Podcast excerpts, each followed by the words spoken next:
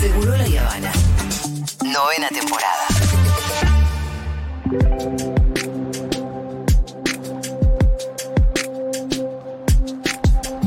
Bueno, los oyentes atentos de Seguro La Habana recordarán que el Pitu tuvo que retirarse tempranamente el viernes. El viernes, sí. Porque tenía una diligencia importante, que era nada más y nada menos que ir a sacar a los compañeros que habían quedado adentro después de una protesta, compañeros y compañeras cartoneros del MTE, ¿no es cierto? ¿Y cómo terminó eso, Pitu? ¿Qué más tenés Los para liberaron, los liberaron durante la tarde después de varias presiones. Pareciera que la. Pero muchas horas adentro. Demasiada para. Nosotros cuando nos fuimos nos desmovilizamos la noche anterior, que fue Sí. cerca de las 2 de la mañana que volvimos, o que nos dieron, bueno, vayan cada uno para su casa, teníamos la idea de que a las primeras horas del, del día siguiente, o sea, Sí. bien amaneciera, los largaban. Pero iban transcurriendo, tra- transcurriendo las horas y recién, mediado de la tarde, yo por lo menos recibí la información de que la, la fiscalía había firmado la, la libertad cuando yo estaba yendo para la movilización. Y ellos estaban. ¿Cuál fue el delito? Protestar por mejores condiciones de trabajo para aquellos que tienen que meter la mano muchas veces en la basura que nosotros generamos para poder eh, recuperar un pedazo de cartón y que ese cartón se convierta en recursos para darle de comer a sus hijos. Y entonces uno se pregunta, pero eso es delito. Bueno, acá está la famosa criminalización de la protesta social y, y en el día de ayer fue el día en contra de la violencia institucional. Así que para hablar de eso estamos en comunicación con Manuel Tufro, que es director del equipo de Justicia y Seguridad Democrática del CELS. Manuel, ¿cómo estás? Julia Hola. Mengolini, el Pitu Salvatierra y Fito te saludan. ¿Qué tal? ¿Cómo están? ¿Cómo va? ¿Todo bien? ahí? Bien, bien, bien, por suerte. Bueno, eh, vi Manuel ahí que ustedes habían también además sacado algunas publicaciones en la página del CELS refiriéndose a cómo esto se trataba de claramente un caso de criminalización de la protesta y también obviamente eh, de disciplinamiento en definitiva, ¿no? Porque se trata de, bueno, ojo con lo que protestan, porque eso no Exacto. les sale gratis, ¿no? Exacto, porque, bueno, como, como contaba ahí el Pitu, eh, finalmente cuando la fiscal decide no imputarles ningún delito, es como que todo queda en la nada, ¿no? Claro. Bueno, acá no ha pasado nada, pero bueno, sí pasó. Sí, sí, sí, Pasaron sí. como 20 horas eh, arriba de un, de un celular de la policía, en comisarías dispersas por la ciudad, eh, o sea que eso tiene, tiene una, una consecuencia. Y en realidad, eh, más allá de esta situación de- del jueves para el viernes, nosotros venimos viendo que esto se viene repitiendo, ¿no? sí. Este, en algunos casos, eh, incluso con consecuencias mucho más graves en términos de la cantidad de tiempo que pasan detenidas personas este, acusadas de haber cometido supuestos delitos en el contexto de, de protestas sociales y después, bueno, esas acusaciones se caen y, y- y- y nadie rinde cuentas ¿no? de, de todos esos días o meses a veces que esas personas pasaron detenidas. Como si fuera que el tiempo de... yo creo que el tiempo es lo más importante y lo más valioso que tiene el ser humano. Sí. Eh, sus El horas, tiempo de los minutos. pobres es otro. Y el tiempo de los pobres es más valioso todavía, Sí. porque comúnmente la usan para, para esto, para, Para para, trabajar, para sí. producir y para darle de comer a su familia, que le cuesta muchísimo. Entonces, a veces livianamente te tienen 20 horas ahí como si fuera nada, y la gente, bueno, 20 horas, ¿no? Es el tiempo de esta gente que Sí. no debería por qué está pasando ahí. Pero eh, le quería preguntar, ¿no te parece que no es algo exclusivo de la ciudad de Buenos Aires esto?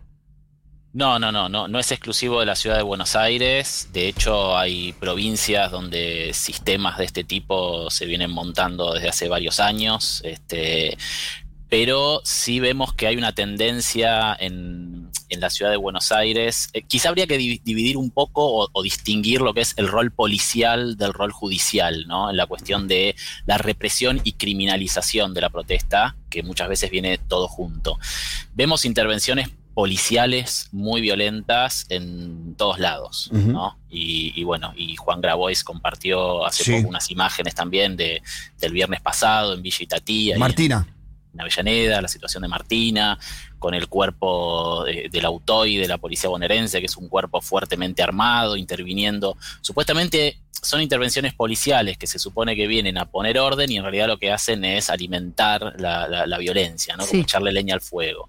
Esto lo hemos visto en muchas situaciones, me vienen ahora a la mente el año pasado en, en Paraná, Entre Ríos, no sé si se acuerdan, la policía interviniendo con un grupo de pibes que estaban medio de fiesta, terminan disparando balas de goma, bueno, un pibe muere ahogado, ¿no? Escapándose de, de la policía. este tipo de intervenciones las, las vemos y, hay claramente un problema muy grave en, cómo la policía interviene supuestamente para restablecer un orden que quizá no debería ser la policía quien tiene que, restablecerlo, si es que hay algún tipo de desorden ahí, ¿no? Y después está el actor judicial. Eso te iba a decir, ¿no? Como que entra claramente la pata judicial, hace falta. Eh, para, para todo este engranaje, digamos. Tenés la policía, pero después tenés un juez ahí, un fiscal, que eh, cumplen su rol, ¿no? ¿Cuál vendría a ser? Exacto. Lo, que estamos viendo por ahí como más distintivo, sí, de la ciudad de Buenos Aires, aunque repito, también se ha dado este armado judicial en, otras provincias como en Jujuy, por ejemplo, es una, una política judicial eh, de que nosotros ya vemos como de, persecución o, criminalización de la protesta para mandar estos mensajes y se toman entonces algunas decisiones que son las que terminan redundando en estas horas, días o meses que las personas pasan presas por protestar.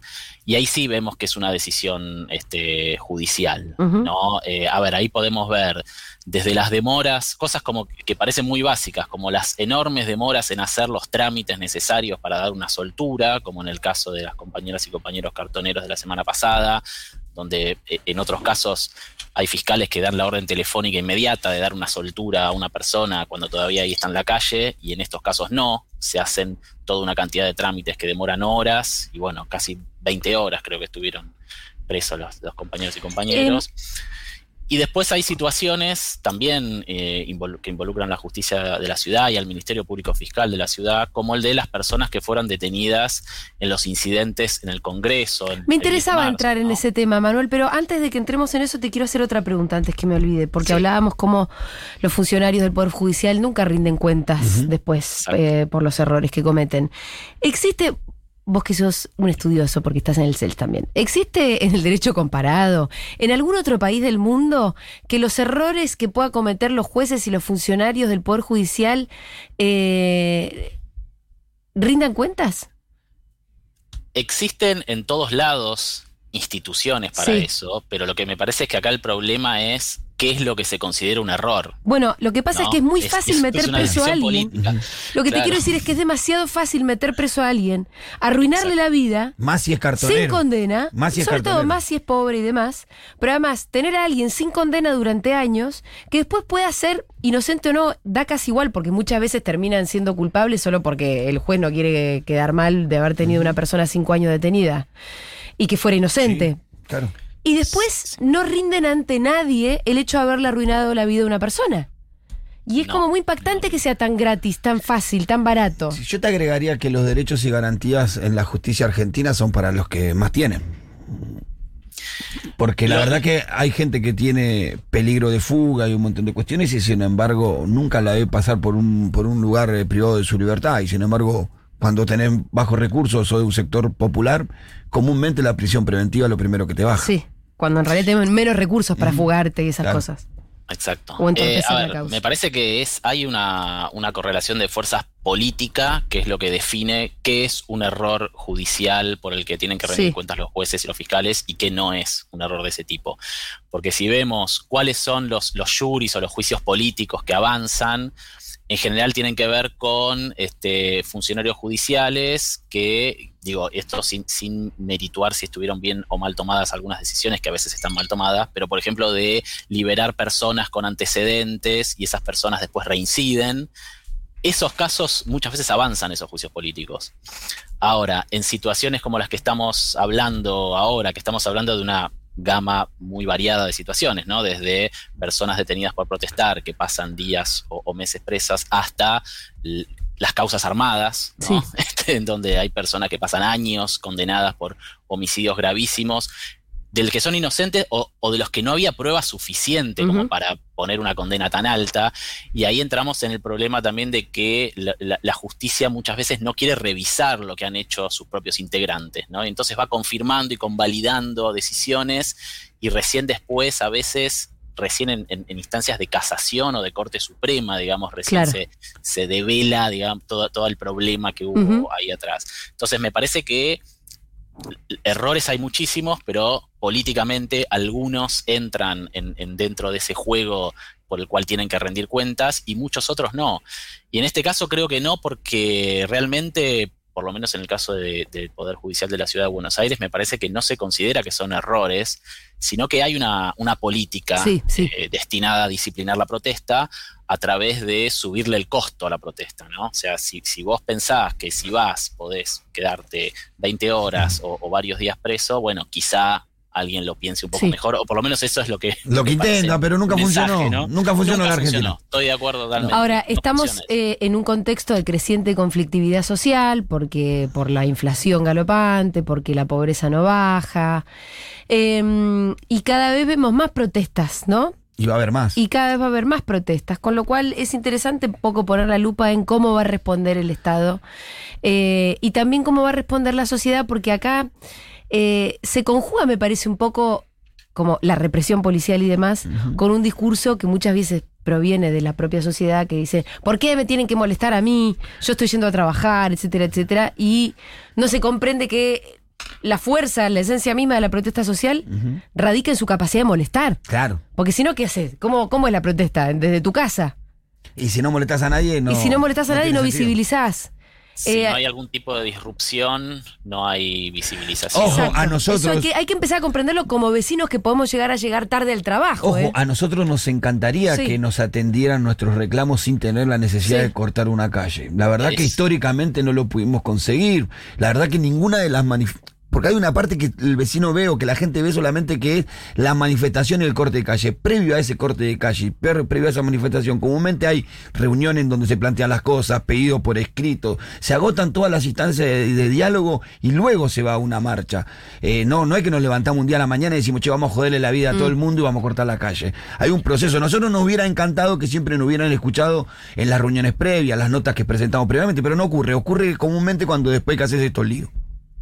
Eso, eso iba a decir, o sea, no solamente la, la protesta es disruptiva en general por, de por sí, porque requiere lograr esta visibilización, sino que además en los últimos años en la Argentina, de alguna manera nos han educado en que la protesta tiene que ser de esta manera, porque si no, no hay respuesta. O sea, Sí. si no hay eh, eh, articulación entre la visibilización política y mediática, diría Sí. yo, ¿no? Porque el piquete también tiene ese, ese componente de ser eh, altamente llamativo para los medios, eh, no hay respuesta.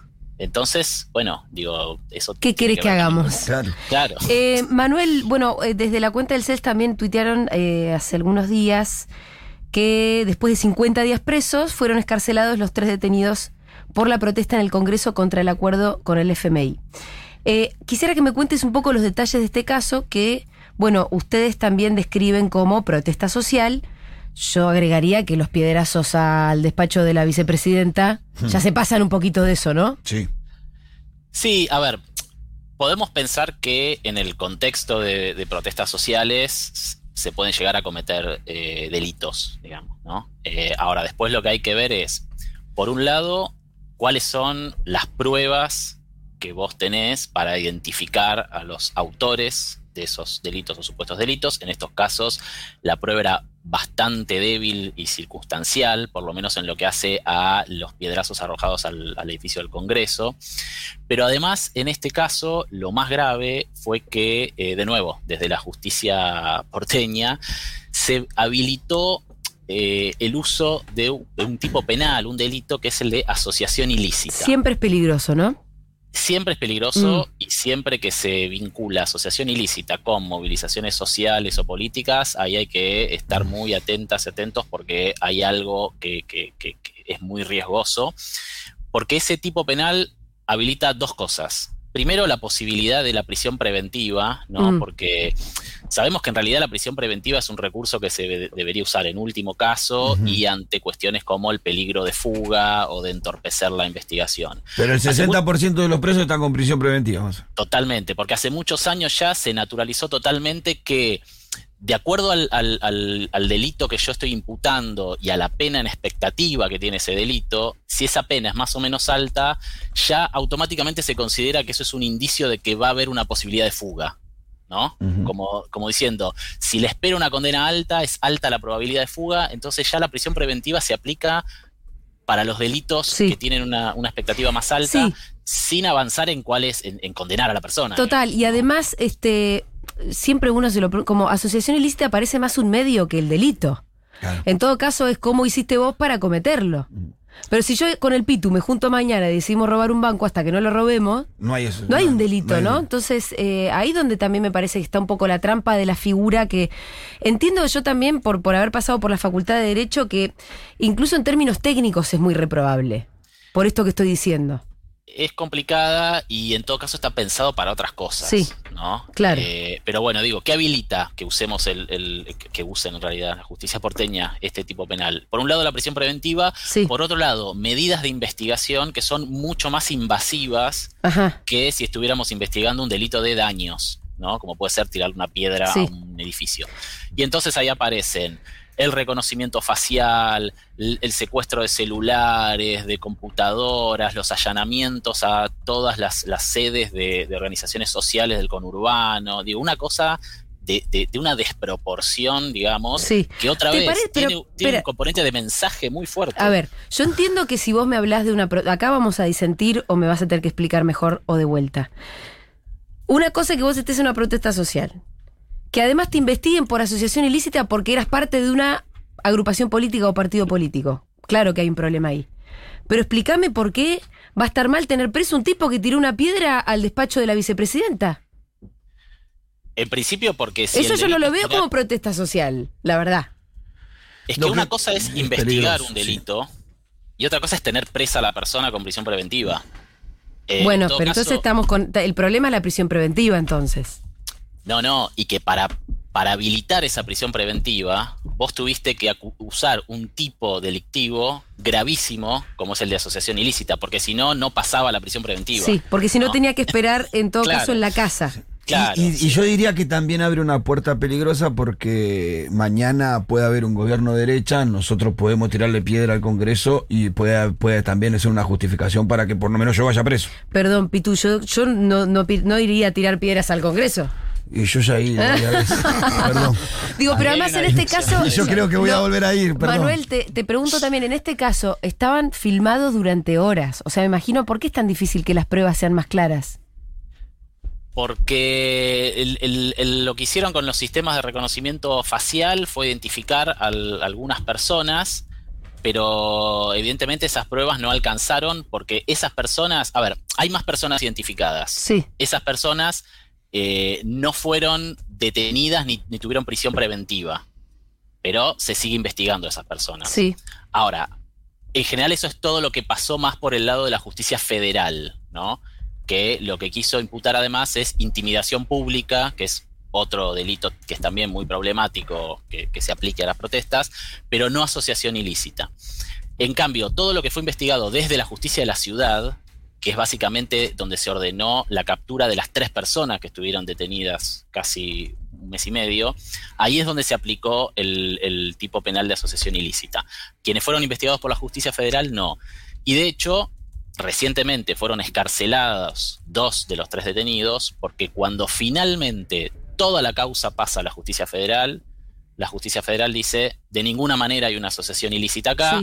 Vamos a seguir investigando, que digamos que Sí. sería lo que corresponde, pero estas personas van a estar en libertad porque no hay una asociación ¿Y cuál es el tipo penal que les corresponde a personas que tiraron piedras al despacho de la Y vicepresidenta? ahí hay, que, ahí hay que ver, en general son tipos penales que tienen que ver con daños, Mm. daño agravado. Quizá aquí, por tratarse de un edificio federal, digamos, pueda ser eh, algún, alguna, algún agravante más. Pero son esos tipos penales. No son ni asociación ilícita, ni intimidación pública, que todos tienen, digamos, condenas en expectativas mucho más altas. Eh, en todo caso, eh, es eso, digo, hay que reducir lo que sucedió a sus proporciones, investigarlo como debe ser, pero todo lo que es lo que nosotros llamamos una sobrecriminalización de la protesta es un mensaje disciplinador. Eh, Sí, a mí me social. cuesta que vos me pongas en el mismo lugar a la protesta social que a tirarle piedras al despacho de una presidenta. Me cuesta. Y lo que pasa es que si no lo puedo marcar en eso. No, a ver, ahí hay una discusión que me parece que, que es interesante, que es por ahí la que, la que planteó el Pitu ahí. Eh, es probable que para muchas personas, incluido, me puedo incluir ahí quizás, no, no pueda ser este, admisible ese tipo de práctica en ese contexto. Quizá si pensamos en otro contexto, estaríamos hablando de otra cosa, ¿no? Porque en otras protestas donde se han tirado piedras, claro, no contra un despacho o un edificio público, eh, quizá no, no, salimos a decir estas cosas y quizá ha habido cambios políticos importantes después a partir de situaciones que podríamos llamar de acción directa, por decirlo de alguna manera. Eh, yo eh, estoy de acuerdo quizá en que no es, eh, no es lo mismo. Ahora, las personas que estaban detenidas no fueron las que tiraron las piedras. Ajá, bueno, ese es las, otro tema. Claro, y se las eh, se las usa, digamos, como para hacer una ejemplificación. Sí, y por ahí lo particular del hecho que estamos relatando es eh, que uno puede ver claramente una programación en lo que pasó cuando vos ves las bombas de, de, pintura apuntando a la ventana de que sería el despacho de Cristina y que después todas las piedras se dirigieran por ahí, eh, pone un tinte de, de, rareza a la situación. No me parece raro que en una manifestación se agarre a piedrazos a un, a un edificio público. Sí me parece raro que se apunte a un despacho sí. de una vicepresidenta, se lo visualice y todas las piedras se dirigen ahí. Creo que hay que hacer una diferencia de eso. Porque la verdad, yo estoy sincero, es muy posible que en otras manifestaciones yo tire piedra a algún congreso con un gobierno. Sí, pero que no de creo que directamente ah, Por eso hay una diferenciación. Sí. No lo haría directamente al despacho de una presidenta, ni, sería, ni de una vicepresidenta, ni sería parte de esa. Menos siendo Cristina. Digo, no es lo menos mismo, siendo Cristina. No es lo mismo un edificio así, claro. arrojar un piedrazo, que una cosa tan teledirigida. Sí, por, eso, que... por eso hago la diferencia, ¿no? Que Sí. lo que llama la atención del hecho que estamos hablando de Cristina es que pareciera fue bastante programado todo lo que ocurrió. Manuel, tenemos que cortar, ya se nos termina el programa. Dale. Te mandamos un abrazo enorme. Gracias por, la conversación. Gracias a Era. Manuel. Tufro, director del equipo de seguridad y de justicia y seguridad democrática del CELS.